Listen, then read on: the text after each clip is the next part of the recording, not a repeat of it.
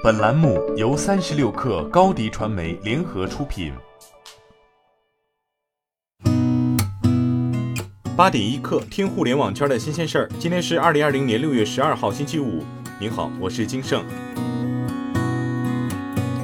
新华社调查发现，部分 App 存在强制跳转启动、自启动、关联启动等问题，如网易邮箱、QQ 等常用工具 App 几乎每天自启次数都在一百次左右。滴滴出行 App 启动后，在一分钟之内尝试启动九款其他 App；途牛旅游 App 在自启动后的一分钟内尝试启动十五款其他 App 后台运行。部分办公、社交、娱乐类 App 启动后，会在短时间内高频次访问手机照片、文件，多者超万次；还有的则频繁读取用户通讯录等信息。腾讯昨天召开以“微信恶意营销和违规外链治理”为主题的守护者计划大会。会议上，疫情恶意营销被放为侧重点。疫情期间，为了谋私利、获取粉丝和流量，例如“华商男”“喝酒抽烟能预防新冠”等一系列不实言论大幅出现在平台上。在三月一号到六月九号的打击行动中，微信公众平台共计删文两万九千零六十五篇，禁封账号八千八百零四个，永久封停账号一万九千三百一十六个。据接近曹操出行的知情人士透露，曹操出行将发力高端外卖配送业务，由曹操的专职网约车司机负责配送。用户可通过曹操出行 App 里的“曹操帮忙”栏目下单外卖配送。目前入驻的餐饮商家客单价均在三百元左右，网约车司机的收入将按照行程距离决定。疫情对旅游行业的冲击再次显现，多位世界帮旅行网员工在社交媒体上表示，因受疫情影响，公司将停止运营。根据官方介绍，世界帮汇聚全球一千多名旅行达人，公司活跃用户超过一千万，行程大师等手机客户端激活用户超过六百万，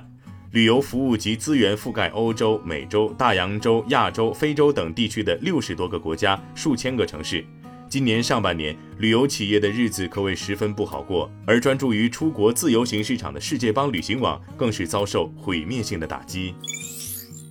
三月份，小米金融旗下香港虚拟银行天星银行试运营，昨天终于正式开业了。天星银行推出星级存款服务，将活期存款利率提升至百分之三点六的年收益率，账户结余只要有两万港元即可享有。雷军在微博中表示，这是小米金融业务新的里程碑。天星银行，这也是众安银行之后的第二家香港虚拟银行。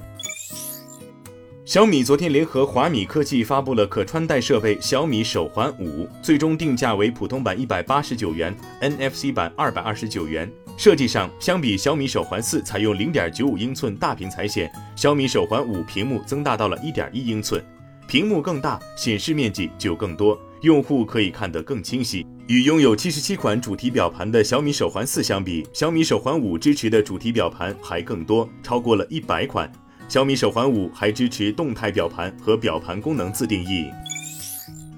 联想中国区手机业务部总经理陈进昨天发微博说：“突然很期待明天。”有网友猜测，联想拯救者电竞手机明天要宣布了。作为拯救者品牌入局手机行业的首款作品，拯救者电竞手机首发九十瓦快充。根据此前联想公布的海报，九十瓦快充只需十五分钟就能充满四千毫安电池，这是迄今为止已经量产商用的铜电池容量充电速度最快、充电功率最高的技术。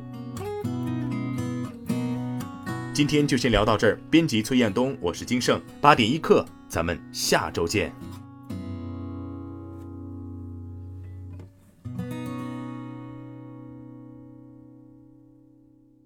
欢迎加入三十六氪官方社群，添加微信 baby 三十六氪 b a b y 三六 k r，获取独家商业资讯，听大咖讲风口，聊创业，和上万客友一起交流学习。